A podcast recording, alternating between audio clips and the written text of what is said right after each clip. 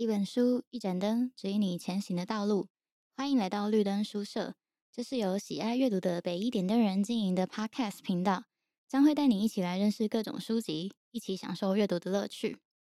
好，大家好，欢迎收听很认真聊书的图书馆与它的常客们专栏。我是今天的主持人，北一图书馆员指导老师慧宇。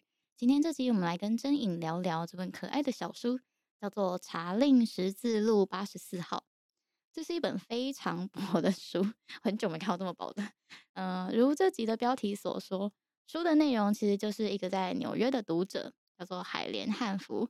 他为了找书，所以跟在伦敦的古书店，呃，一个叫马克与科恩书店的信件往来集合而成的一本小书。这本原著是在一九七零年出版，信件往来的年代是在一九四九到一九六九年之间。好，首先想要问问真颖，对这个年代的英国和美国有什么印象吗？你觉得在那个年代生活可能会是什么样子的呢？嗯，对这个年代的印象大概就是嬉皮、毒品、摇滚乐之类的吧。就可以想象，就在一个酒馆里面，有各种男女在跳舞，然后嗑迷幻药之类的。当然，可能就只是来自文学影视作品的刻板印象。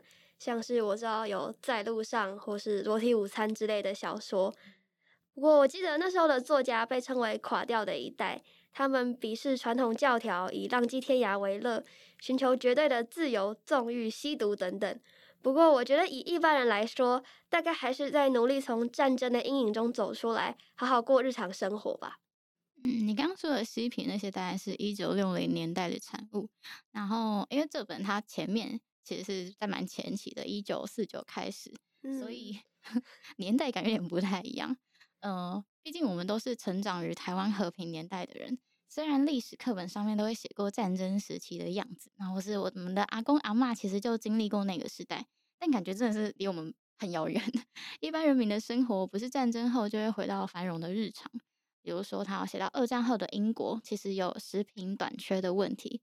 所以在海莲在买书寄书款的时候，也会很多次的从美国寄鸡蛋、火腿 等各种物资给在英国的那个书店。我觉得 这个很扯。第一个很难想象的点是，嗯，那个年代买书要先寄实体的信给那个书店，问问看有没有自己要的书单，然后书店会将账单跟书一起回寄给读者，读者再把书款。寄往书店，那继续往返这样，我觉得哇，知识的取得真的是因为不容易，所以当时的人可能会更珍惜的感觉。我想要请真颖在这边先念一封信，让大家感觉一下那个氛围。这是一九五一年十二月七日，书店经理法兰克·多尔执笔的信。亲爱的汉服小姐，希望您会高兴得知，两箱鸡蛋和牛舌罐头已平安寄达。而我们也要再度向您道谢。本店的一位老同事马丁先生躺卧病榻已有一段时日了，因此我们一致决定让他多分得一点鸡蛋，其中一整箱。一如以往，对于这些难能可贵的物资，我们十分欣喜。牛舌罐头亦相当诱人，它们大大的补充了我们的厨粮。至于我自己，我则会将它们好好的收藏起来，以备特殊场合再派上用场。我询问了此间所有的乐谱店，不过全都没有干净的二手精装版《弥赛亚》或巴哈的《马太受难曲》。然而，我发现新书目前在市面上仍持续发行，价格虽略嫌高了一些，但我想了想，仍为您买了下来，并在几天前寄发出去了。最近几天，您应该就会收到这两本乐谱，一英镑十先令，约美金四元二角的账单，亦会随书寄上。我们将寄给您一件小小的圣诞礼物，这是一件刺绣品。我们会在邮包上注明内装礼物，希望这样可以避免您被课上关税。所有人都希望您笑纳这份薄礼，大伙儿同声向您道圣诞快乐，并祝您有一个美好的来年。嗯，我想请真莹想象一下，如果是在那样的年代，你有特定的某一本书想要买，你会只去容易抵达的实体书店问书？如果没有就算了，还是你会愿意跑多跑几间书店问呢？还是你会像海莲一样，甚至想要跨国问呢？嗯，我觉得如果我真的很想要买一本书，我应该会愿意跑遍自己待的那个城市里所有的书店。好，不过如果真的还找不到，我会觉得那就都一切都是缘分，大概不会像海莲这样跨国寻找，还寄信给国外的书店吧。嗯，那你会觉得因为很难买到，所以对待书的方式会不太一样吗？我觉得这是一定会的。如果书变得很难买的话，我一定会更小心的对待它，绝对不会让它折到。然后翻页的时候也会很小心，就不能翻太大力，或是把那个页面往下用力往下压，不然在封面上就会留下折痕。嗯嗯，海莲她其实有提过，她绝对不会买一本没有读过的书。她说那不是跟买衣服没试穿过一样冒失吗？嗯，我觉得蛮有趣的，想要问真颖，如果有朋友这样子说的话，你会回他什么呢？还有你自己的看书买书原则是什么呢？是跟衣服一样的吗？其实我蛮认同这句话的，因为我也是这样子的人。那以前我其实有很多次买没看过的书，然后结果很失望的经历。诶，就算是这本书很有名，简介看起来很有趣，我觉得我自己一定会喜欢。但还是有可能打开来看，才发现跟我想象中的完全不太不一样。嗯，而且这件事发生过蛮多次的，像是有时候觉得一个故事系列第一集很好看，就直接买了后面的集数，结果发现后面居然就变得不好看了。或是说在呃像书店看了短篇小说集的前几篇，那觉得很喜欢，所以就整本买回家，结果之后才发现好看的就只有前几篇。所以后来，除非图书馆借不到，不然我不太会买没有看过的书。买书对我来说，就不是为了看没有看过的内容，而是为了收藏自己喜欢的作品。嗯，然后我买衣服其实也是差不多，一定要试穿过才会买。因为之前也是一样，刚学会网购的时候有买过一些衣服，然后结果买来大部分穿起来跟想象中就不太一样，感觉很浪费钱，那退货也很麻烦。所以现在的我也不会买没有试穿过的衣服，跟买书的原则就差不多。哎、欸，那我很好奇，因为你说你会先从图书馆借，然后喜欢才会收藏来买嘛，所以你会等很久啊？因为其实图书馆进书也没有到非常快，比起直接在书店拿走。其实可以这么说，但是因为我大概这一两年主要看比较偏向经典文学那样子的书，哦、然后如果我想要。看那个新书的话，我会直接去书店看，因为他们有时候就不会封起来，我会就会直接去书店看，然后再决定要不要买这样子。那你会在书店整本看完才买吗？会哦，真的哦，那要待很久诶。就有时候一个下午就待在那边嘛。就我前面之前就有说，看短篇小说前面觉得很喜欢，就买回家。这件事其实 就是发生在书店，所以真的自从那一次事情之后，我就告诉自己，千万不要再被骗了，一定要看完才要买。哦，蛮有趣的。嗯，好。那刚刚关于第一个点，第二个我觉得有点想难想象的点是，海莲她从美国寄了鸡蛋、火腿、牛舌罐头之类的礼物给书店呢。我很好奇，就是听到这个段落这种故事的时候，真颖你有什么样的想法？我真的觉得他的人超级无敌好的，买书还送人家食物，感觉真的书对他超级重要。所以就算是付钱请别人帮他买书，他也是超级感谢对方，不只要付钱，还要送各种物资过去。不过我是真的蛮好奇，他怎么送鸡蛋的？寄的时候不会很容易破破掉或是坏掉之类的吗？哦，所以他在其他短期有写到，应该是干燥蛋那种啊，就是不是我们在超市看到的那 种。可以想象，如果是寄新鲜的过去的话，大概马上就抽掉了吧。嗯，可能破掉 之类的。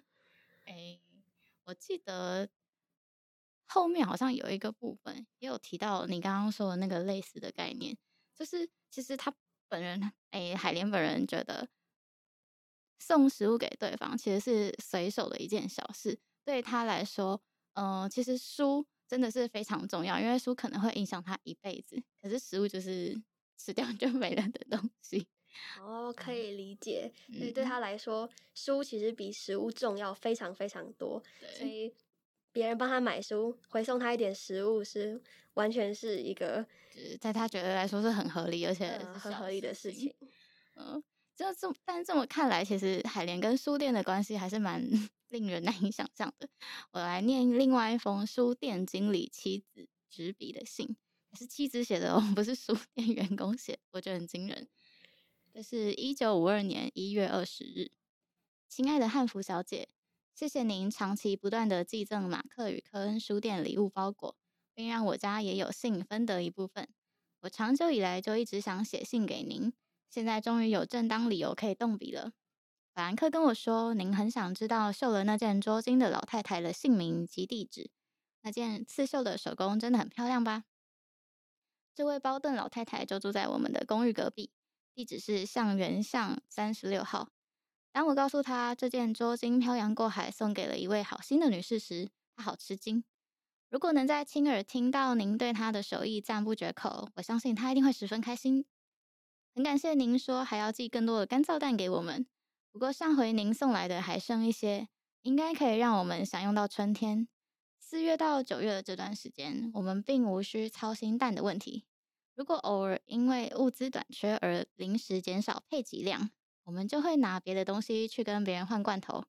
我曾经用一双丝袜在黑市换得一罐干燥蛋，当然这么做不尽合法，但这却是非常时期不得已的变通办法。这些日子我会寄一些全家福照片给您看，很扯吧？我们的小女儿。玛丽上周刚度过她的四岁生日，大女儿去年八月满十二岁了，名叫席拉，是法兰克的前妻生的。呃，因为前妻不幸在战时丧生了。战后我嫁给法兰克，生到有了个现成的女儿。去年五月，席拉在学校当着修女们的面，说她要送一张卡片祝福爸爸妈妈的四周年纪念日。您不难想象，这可怜的小姑娘花了多少唇舌才解释清楚。最后，祝您新的一年一切顺遂，并期盼不久之后我们能在英国相会。嗯，我觉得真的很难想象书店跟读者的关系可以是这个样子。而且，就我所知，我前阵子看了一本写英国人的，有点像人类学的书。英国人应该是蛮拘谨的吧？尤其在嗯现在这种台北，因为是人际互动文化。我感觉大家都是很尊重彼此的隐私，其实英国人也是。然后我就特别难想象，就是这种读者跟书店的关系。想要问一下甄颖，平常会去实体书店吗？你会期待跟书店的工作人员有更多的认识跟互动吗？嗯，我平常是会去实体书店看书跟买书，不过我真的从来没有想过可以跟书店人员有进一步的认识还有互动，所以真的觉得。海莲跟书店的关系真的超级特别，也真的蛮让我向往的。所以你会想要搭讪别人吗？但我不会主动去搭讪别人。你会所以我只是觉得，如果有一段这样子的 呃关系，应该是蛮特别的感觉。但是我还没有想要主动 发生这种关系的这个想法。OK，呃，就这样，海莲写了二十年的信，出版隔年。呃，他这个作者就爆红了，有旅费，真的可以去伦敦见见大家了。这看到这里，我才真的想说，什么？这真的是真的故事吗？我以为它是小说，然后就很想要去了解这到底是真的还是假的。哎，查了查，发现好像真的是真的。好，那他作者去了伦敦之后的后来的游记也出了另外一本书，中文的译本翻成《重返查令十字路八十四号》，他去年才出版中译版，有兴趣的读者可以找来看看。好，那今天的介绍就到这边告一段落。今天所聊的书都会放在资讯栏。除此之外，也可以在 IG 搜寻“北一点的人”，会有更多不同于 Podcast 的内容。我们的频道也有许多的主题供大家聆听，欢迎再度莅临。